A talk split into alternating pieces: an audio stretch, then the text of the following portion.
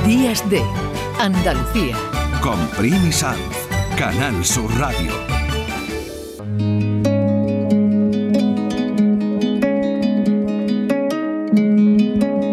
Hemos cogido aire, hemos movido el cuerpo porque de lo que vamos a hablar ahora no es tan agradable. España está siendo bueno, un país donde crece la xenofobia, el odio ideológico, con más de 200 crímenes desde que hay democracia y registrados 627 grupos violentos. Hoy está con nosotros el presidente del Movimiento contra la Intolerancia, que es Esteban Ibarra. Él lleva muchos años, bueno, 30 años lleva esta asociación, más de 30, y él lleva pues siendo un poco testigo de cómo ha sido esa evolución en este tiempo. Vamos a saludarlo. Muy buenos días, Esteban. Muy buenos días, encantado de estar con vosotros. Nosotros de tenerte aquí. Fíjate que venimos del Camino de Santiago, donde parece que es un sitio que une a personas, ¿no? Y que nos permite estar tranquilos, reflexionar, pasear. Y nos encontramos con esta realidad que es paralela a nuestro país, donde cada vez hay más odio a cosas diferentes sí, necesitamos ese camino, ¿eh? necesitamos caminar, andar. Eh, hace muy poco leía cosas de Pío Baroja también, que era otro caminante ¿no? del retiro, eh, del buen retiro de, de Madrid, ¿no? Y es que sin caminar, sin sosegarnos, sin, sin tener tiempo para pensar, pues es muy fácil que nos conduzcan a situaciones que no deseamos, ¿no? Y luego aparecen ahí ya situaciones mucho más crispadas, donde la intolerancia es el clima y dentro de ese clima de intolerancia pues aparece pues ese, ese, subproducto terrible que es la, la violencia ¿no? y es lo que hemos venido a plantear. Yo la verdad es que con movimiento contra la intolerancia empecé bueno un poquito antes 32 años porque antes fue una campaña de jóvenes no y decíamos bueno vamos a parar la violencia vamos a parar el racismo vamos pues así muy idealista no y y claro luego llegó pues un, baño de dureza, como fue el asesinato de Lucrecia Pérez. Mm, ahí comenzó esta reivindicación, de hecho, ¿no? Exactamente, y ahí nació Movimiento contra la Intolerancia. Aunque yo había vivido ya los años 80 y, porque sí, tengo mi edad. No, aquí el que más y el que menos, Esteban. Pero ahí siguen, ¿no? Está desde el principio y aquí, aquí sigue. Claro, yo, yo empecé en los 70, ¿no? En la época de la dictadura, viví la transición, era un chaval, eh, estudiante con 16 años y, vivimos todos esos momentos que fueron también eh, terribles. En los 80 pues creció la conciencia ecológica, pacifista y creíamos que ya estábamos enderezados en una vía muy positiva y de repente desde Europa sobre todo llegó una eclosión de grupos racistas, de grupos ultras y empezaron los ataques a la gente, pues, pues eh, inmigrantes, a eh, personas eh, diferentes que las elegían por tipo expiatorio. También creíamos que esto se iba a superar, pero no, ha tenido subidas, bajadas, subidas, bajadas, y estamos en un momento feo, mm, inquietante, un momento donde, bueno, pues hemos tenido que hacer pública que, que, que, que son muchos miles, que hay infradenuncia, que son muchos miles de agresiones, que el propio gobierno dijo ya ha pasado algo desapercibido. Eh, pues que hay 627 grupos violentos, como muy bien. Yo te digo que registrados, claro. Registrados, claro, claro. Entonces, claro, y ahí están todos, ¿eh? O sea, que, em, que nadie diga, bueno, son de un signo, no, es que hay de todos los signos. Eso, Esteban. A mí la pregunta fundamental, ¿no? Mm, es cómo ha ido creciendo ese odio a todo lo que sea diferente. Es que tenemos ya palabras para eh, todo, xenofobia, antisemitismo, eh, bueno, misoginia, homofobia, transfobia, ultranacionalismo, eh, antigitanismo, e, edadismo. Bueno, de todo. De todo. ¿Cómo podemos, cómo tenemos esa capacidad de odio? Sí, sí, sí. Porque em, eh, se eligen a agentes como chivos expiatorios mm, y esa capacidad es ni más ni menos que la ausencia de tolerancia. O sea, el ser humano es muy diverso. Si uno no acepta la diversidad, pues eh, te puede aparecer esa intolerancia hacia el diferente por cualquier factor. Por ejemplo, ser gordo. Pues claro, ahora ya la gente no se calla y dice, pues es que hay gordofobia. Pues, pero es verdad, es que yo he vivido un, caso de un asesinato donde unos neonazis eligieron a una persona mayor por su condición de ser gordo y le metieron 24 puñaladas. y, y, uno dice, pero bueno, ¿qué tendrá que ver eso con las ideas? Y, pues, pues no, no, no, no, es una cuestión de, de, en un clima de intolerancia, pues emergen fanáticos, emergen grupos, y estos grupos por un motivo o por otro, por eso digo que, que ojo, que no es solo producto de una ideología, que es que eh, si nos vamos a, a, a ver incluso la experiencia del terrorismo de ETA, pues también había una intolerancia criminal que mm, atacaba a la gente por su condición constitucional, por, por, por ejemplo.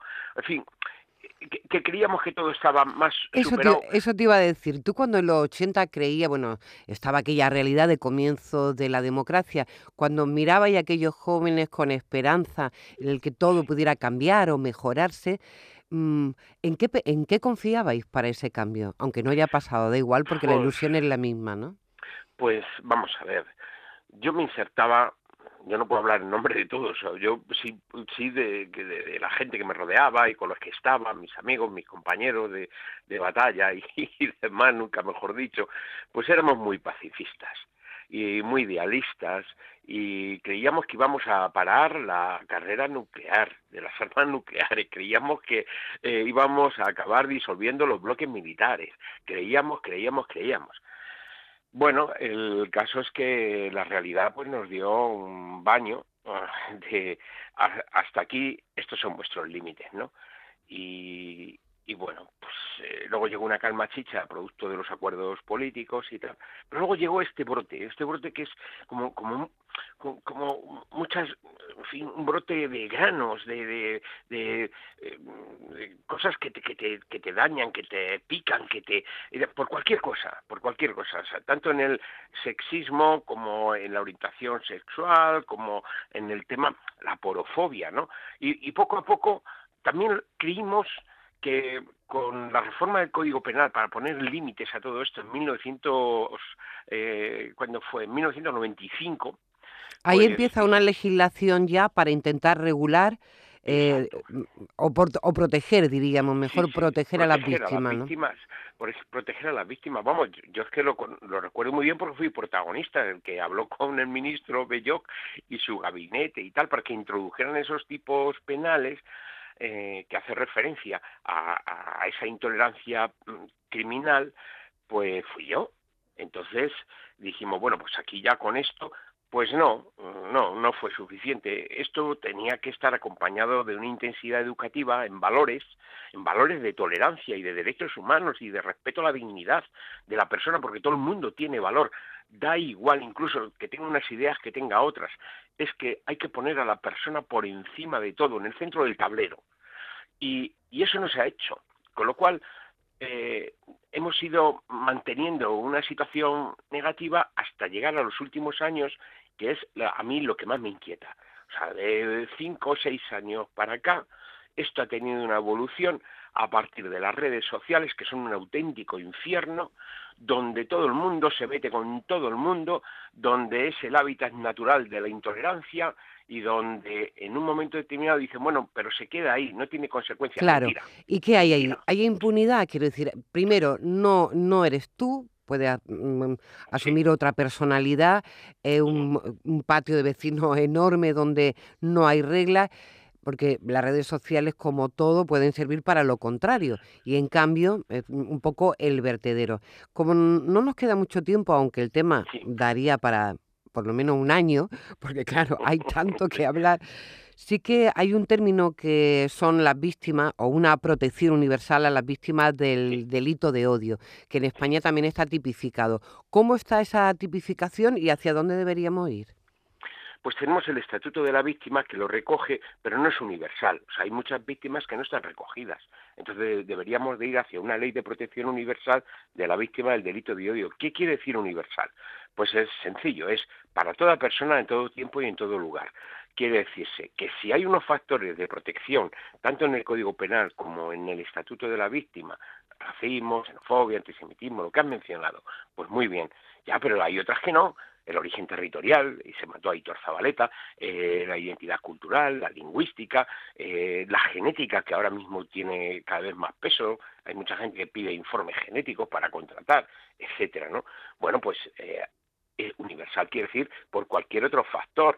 Eso lo plantea la ONU, pero también lo plantea nuestra Constitución, tan eh, denostada. Pues eh, atención, en el artículo 14 dice y no igualdad ante la ley, no discriminación mm, por ninguna circunstancia personal o social. Es eso, eso es universal. Entonces hay que avanzar. Entonces ahora mismo hay mucha gente que está excluida de la misma protección y nosotros lo reivindicamos, es decir, no, mire usted, es que me pueden maltratar por muchos eh, aspectos que poco a poco se han ido, bueno, desde el 95 a hoy pasó de 13 factores de protección, racismo, xenofobia, etcétera, a 19. Ya, pero es que lo multifacético del ser humano es que es muy amplio y te pueden eh, maltratar por muchos eh, aspectos. Y lo que se trata es de evitarlo, ¿no? No, por lo menos es una, una protección a las víctimas.